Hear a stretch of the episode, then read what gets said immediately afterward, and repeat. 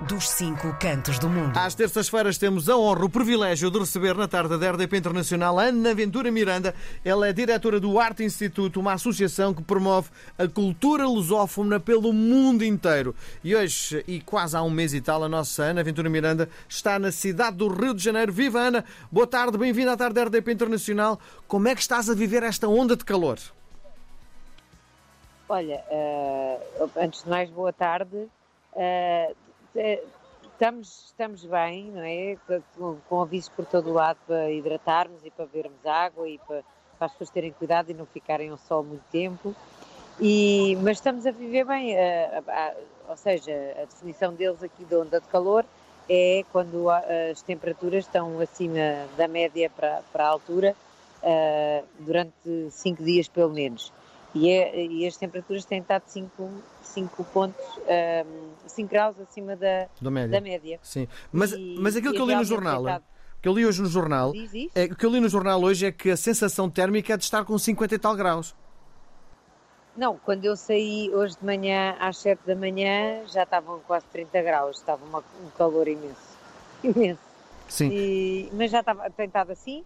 O, o que eu vejo aqui que é o maior problema ainda é que o mar continua, já falei aqui da ressaca que houve na outra semana, eh, que era com ondas de mais de 3 metros e meio, e o mar nunca mais eh, voltou exatamente ao normal. E este fim de semana, por exemplo, no domingo, estava, a praia estava cheia de pessoas e as pessoas continuam a, a, a ver os nadadores salvadores a irem buscar pessoas, os Sim. helicópteros a virem para tirar as pessoas da água.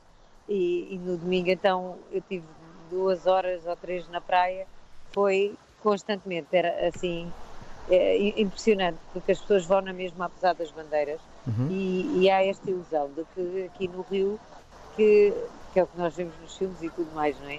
Que as pessoas estão sempre na água e tudo mais, mas o mar realmente é muita corrente e puxa muito. E, e não é assim tão não é que tenham ondas muito grandes, mas puxa muito.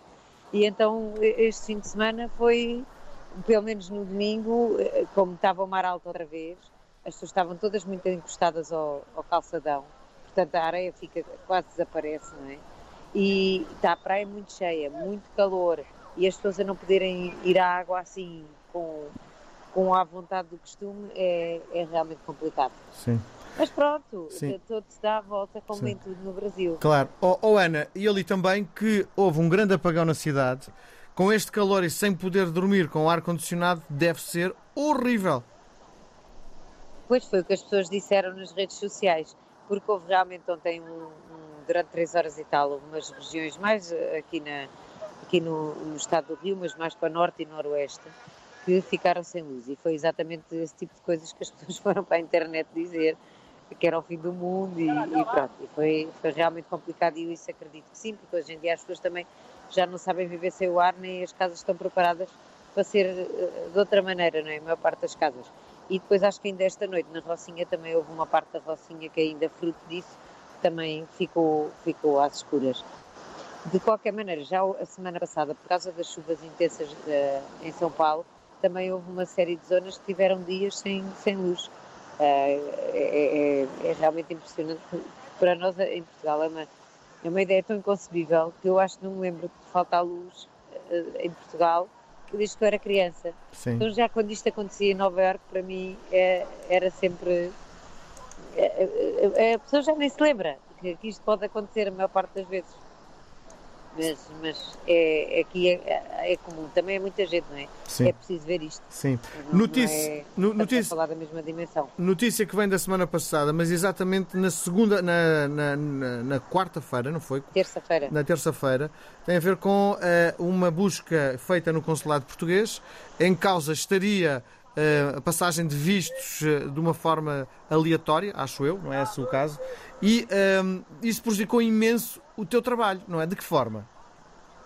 Não, eh, vamos lá ver. Eh, prejudicou um bocadinho porque nós tínhamos um concerto marcado para o Palácio São Clemente, que é o palácio adjacente ao consulado, onde é agora o consulado, há uns anos foi passado tudo para a mesma casa.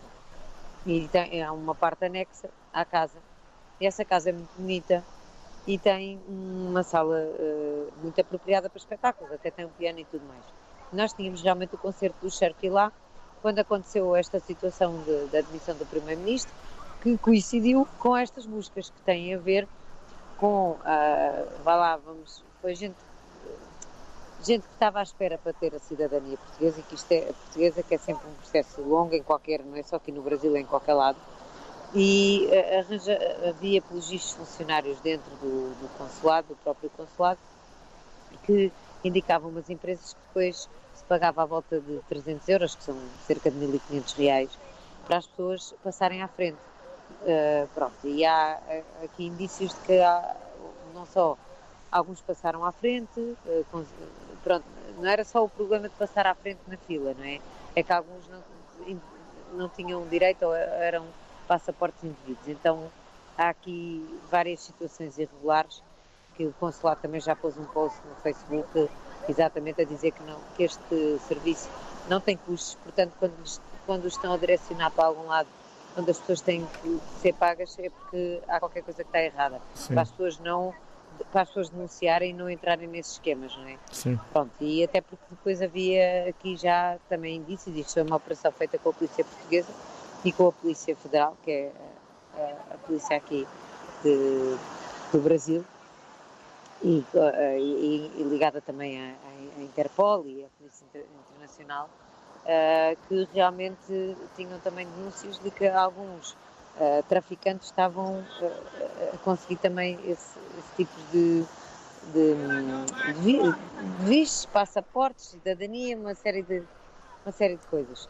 Pronto, e então essas denúncias foram investigadas e, e culminaram nesta investigação Sim. e já há algumas pessoas presas. Sim. Para fecharmos a nossa conversa, estamos muito interessados Também ninguém em. ia fazer uma coisa destas se não tivessem provas Com certeza. já muito evidentes, Sim. não é? Não viria. Não se fazia uma operação destas, que não, não é uma, uma operação comum. Sim.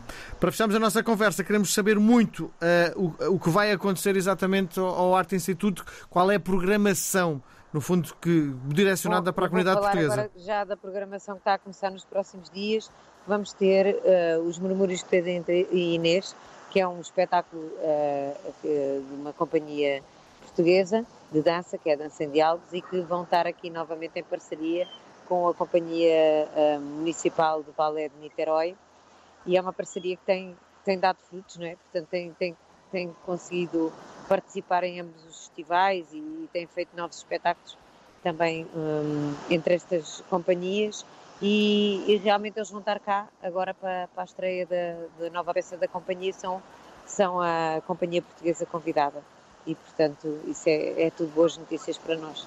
Muito para bem. além disso, passarem no aeroporto de Galeão não deixem de ver uhum. a exposição do Artbox que está realmente muito, muito, muito bonita. Sim, nas chegadas ou nas partidas? nas partidas. Muito bem. E em breve espero nas, nas chegadas também. Muito bem. Ana, um beijo gigante. Não sei, nota-se que estás na praia, não é? Eu vim à praia assim agora na, na, na, hora do almoço. Sim, aproveita então este bocadinho de praia toma, com cuidado. Esses, não, tem que ser, tem, uma cidade destas tem que se aproveitar aos bocadinhos. Sim. Um beijo grande, Ana. Obrigado, boa tarde. Obrigada, Miguel, obrigada. RDP Internacional. Portugal aqui tão perto.